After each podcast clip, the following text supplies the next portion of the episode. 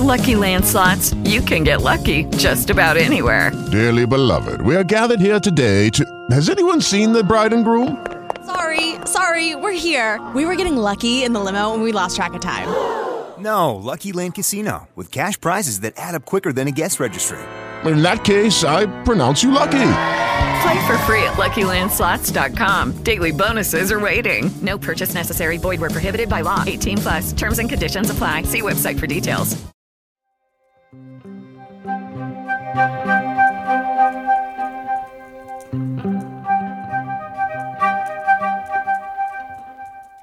Um incêndio em uma boate que matou 242 pessoas, jovens na maioria. Isto aconteceu na cidade de Santa Maria, situada na região central do Rio Grande do Sul, no dia 27 de janeiro do ano de 2013.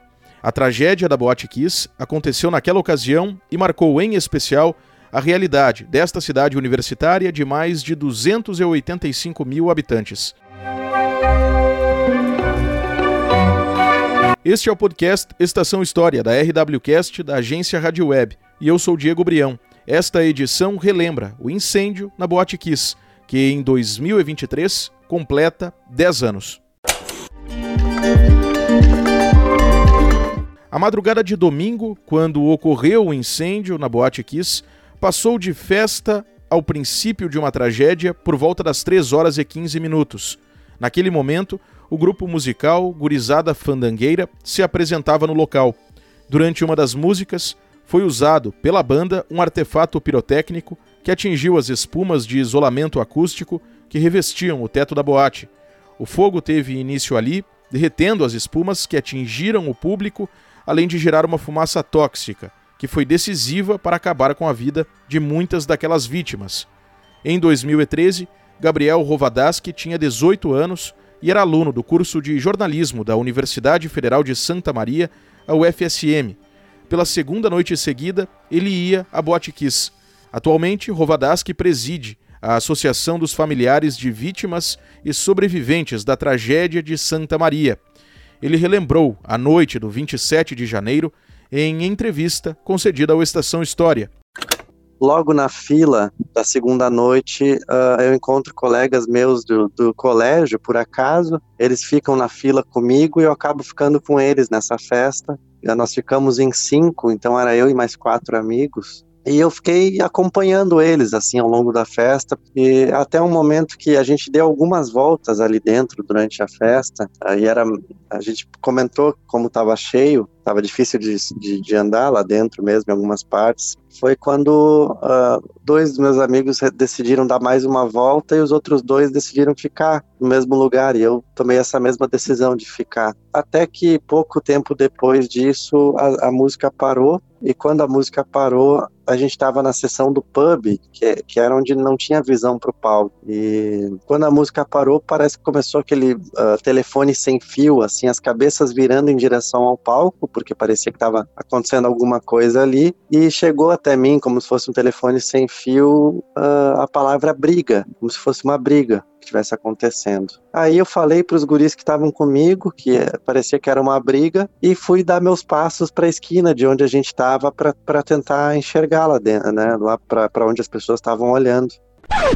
Na tentativa de saber o que acontecia no local próximo ao palco, Gabriel acabou integrando involuntariamente o empurra-empurra que se armou em direção à porta de saída da boate. E comecei a andar devagar, até poucos passos que eu dei, talvez uns cinco passos assim, que travou a multidão, que as portas estavam fechadas, e nisso comecei a me perguntar assim sobre o que estava acontecendo. Eu não, não olhei em volta, só fiquei olhando para as portas e para frente, uh, e tudo assim, uh, temporalmente na cabeça é difícil de descrever quanto tempo isso levou, quanto quanto tempo eu fiquei vendo as coisas acontecendo, mas eu lembro de, da, da fumaça chegar em mim enquanto eu estava preso na multidão e a fumaça no primeiro instante dela, ela ser uma fumaça branca, assim, parece. E aí eu pensei, tá, era uma briga, jogaram, sei lá, gás lacrimogênio para dispersar o pessoal. Só que antes de, de uh, dessa frase na minha cabeça se completar, desse pensamento se completar, a fumaça já ficou preta. E quando ficou preta, eu entendi que era um incêndio, porque já na fumaça branca já ardia para respirar, e a fumaça preta ainda mais. E ali eu entendi que parece que era um incêndio e parece que comecei a, a me ordenar, a tomar certas atitudes, assim. Eu, eu falei para mim mesmo que, que eu precisava colocar a camiseta na frente da boca e do nariz, que eu ia tentar respirar o menos possível, porque doía respirar, e que eu não ia gritar porque eu precisava daquele ar, porque já tinha gente gritando por mim e ia ser inútil eu gritar. E fui me movendo ao longo da multidão, assim que abriram as portas. Todo mundo começou a, a, a se encaminhar em passos muito curtos, assim, era muito tumulto, era muito empurra-empurra. Tanto que antes de eu chegar na primeira porta do hall, primeiro que eu já não enxergava onde estava a porta, antes de chegar mesmo, uh, e segundo que eu uh, tive aqua, aquela sensação de estar tá caindo, aquele frio na barriga de estar tá caindo duas vezes. E, e só não caí porque eu não tive espaço. Eu estava esmagado, ombro com ombro, com as pessoas em volta de mim, e por isso não caí. De acordo com o que consta no processo sobre o caso, 636 pessoas ficaram feridas. Gabriel conseguiu deixar o local sem sequelas físicas. Ele recorda o momento da saída. Tinha uma noção que eu estava passando pela primeira porta. Uh, eu levantei a cabeça e eu não vi a saída. E eu pensei, tá, não, não, não, vou conseguir. E quando eu, eu dei mais um passo e meio, assim, eu, eu olhei de novo para cima e, e vi como se fossem luzes de poste, assim, lá de fora da rua. E, e, parece que eu me joguei naquelas luzes e, e, cheguei na saída, ainda em pé. Quando eu cheguei de fato na, na rua, na, no limite entre a boate e a rua, parece que o tempo parou para mim, que uh, eu estava tendo que escolher em quem pisar para poder sair em pé. E, e parece que para mim, sinceramente, parece que o tempo parou nesse momento. Parece que eu avaliei todas as possibilidades para causar o menor dano possível, assim, a, a, a quem eu, fosse pisar. E eu lembro que uh, eu lembro nitidamente, assim, é, em, em que costas que eu escolhi pisar. E saí. Enquanto ocorria a tentativa de saída do local para muitas pessoas, outras fizeram o que podiam para ajudar a salvar mais vidas. Quem estava pelo lado de fora, em uma das imagens que marcou aquele momento registradas pelas emissoras de TV, buscava abrir buracos nas paredes para que a fumaça e pessoas pudessem deixar a área interna da boate totalmente tomada pela fumaça tóxica naquele momento. Naquela noite, ainda na rua, eu lembro de ouvir, não, sei se era um paramédico, alguém da saúde, assim, de alguma ambulância, uh, falando: se tá respirando e tá andando, tá bem. Isso foi uma tentativa de informar a gravidade da situação naquele momento. Só que uh, eu fiquei com as consequências dessa frase: de uh, se eu tô caminhando e tô respirando, eu tô bem. E por muito tempo eu tive muita resistência de buscar ajuda, até porque eu não tive queimadura física, uh, nem externa nem interna. Naquele dia 27, estavam convocando todos os sobreviventes a comparecerem a, a hospitais e tudo mais para fazer uma avaliação. E a partir dessa avaliação, uh, vi que eu não tinha nada grave fisicamente, mas a, essa frase me acompanhou até uh, por alguns anos, de, de, de pensar que, bom, tem gente que precisa mais do que eu, então eu não vou precisar, não vou buscar ajuda de nenhuma ordem, assim é, essas foram minhas maiores sequelas, as sequelas psicológicas de, que, que, que, eu lido até hoje, que, que não, não tem como superar. Cabe dar conta de viver com essa lembrança, com essa memória, com essa história. Em 2023, completam-se 10 anos da ocorrência do incêndio que marcou a história de Santa Maria e das famílias de 242 vítimas fatais e de outras tantas que levaram ferimentos físicos ou não daquela tragédia o presidente da Associação dos Familiares de Vítimas e Sobreviventes da Tragédia de Santa Maria destaca como o assunto é tratado na cidade anos depois.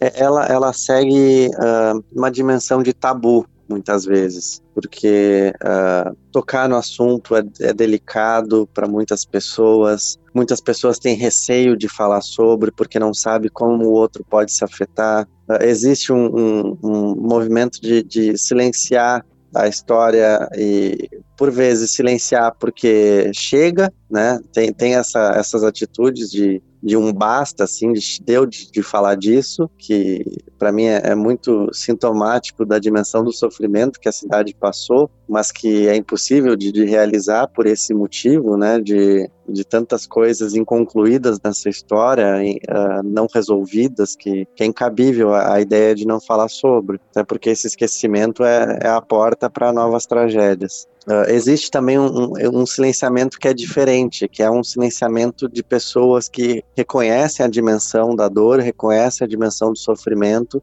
e escolhem não falar sobre para preservar a pessoa que está diante delas, né?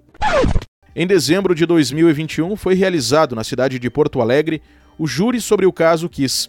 Houve quatro condenações: de Elisandro Calegaro Spor, sócio da boate, a 22 anos e 6 meses de reclusão em regime inicial fechado, de Mauro Londeiro Hoffman, também sócio da boate, a 19 anos e 6 meses de reclusão em regime inicial fechado, de Luciano Bonilha Leão, produtor da banda Gurizada Fandangueira, a 18 anos de reclusão em regime inicial fechado, e de Marcelo de Jesus dos Santos, vocalista da banda, a 18 anos de reclusão em regime inicial fechado.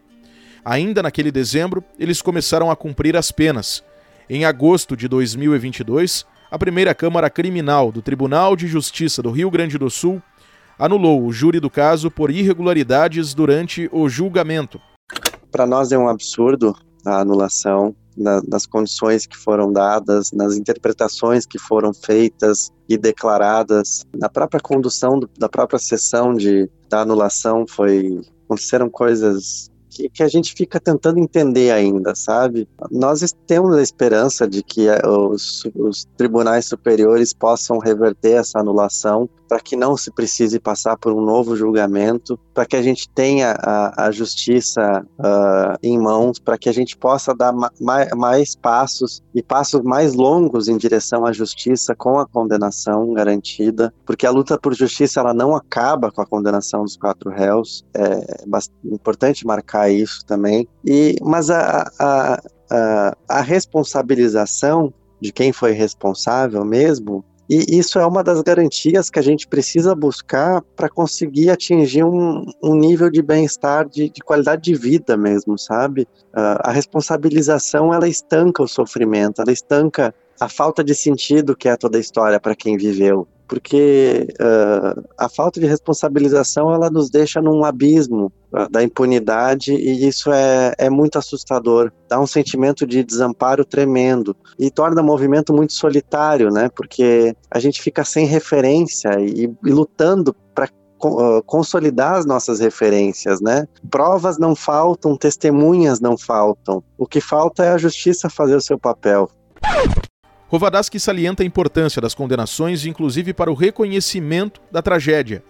Com certeza mais responsabilizações. A, a, a condenação dos quatro réus, ela é, ela é além da, da condenação das quatro pessoas em si, que tem a sua responsabilidade, ela representa um reconhecimento do Estado por tudo que aconteceu. Ah, é, é, tem um reconhecimento de que a nossa história tem validade e a nossa dor tem lugar. A gente não está uh, ah, insano por sentir o que a gente sente. Então esse esse é uma uh, é um ponto importante que demarca essa dimensão do sofrimento que a gente vivencia, porque é um sofrimento parece sem chão quando não se tem a justiça, quando não se tem essa garantia mínima que é direito de justiça, né? Mas nós temos a, a, petição na Corte Interamericana de Direitos Humanos que busca justamente levantar as diferentes responsabilizações que já constavam no próprio, uh, na própria investigação da Polícia Civil, né? São, são, são uh, resgatar parte do processo para ir atrás de responsabilização e ir atrás de respostas do próprio Estado. Esta foi a edição de número 87 do Estação História. Acesse os principais agregadores de podcasts ou o site rwcast.com.br e confira em cada manhã de quarta-feira uma nova edição deste podcast. Até a próxima recordação.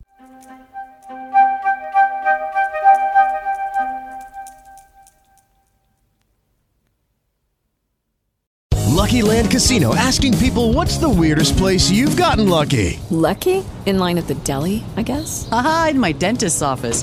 More than once, actually. Do I have to say? Yes, you do. In the car before my kids' PTA meeting. Really? Yes. Excuse me, what's the weirdest place you've gotten lucky? I never win and tell. Well, there you have it. You can get lucky anywhere playing at LuckyLandSlots.com. Play for free right now. Are you feeling lucky? No purchase necessary. Void where prohibited by law. 18 plus. Terms and conditions apply. See website for details.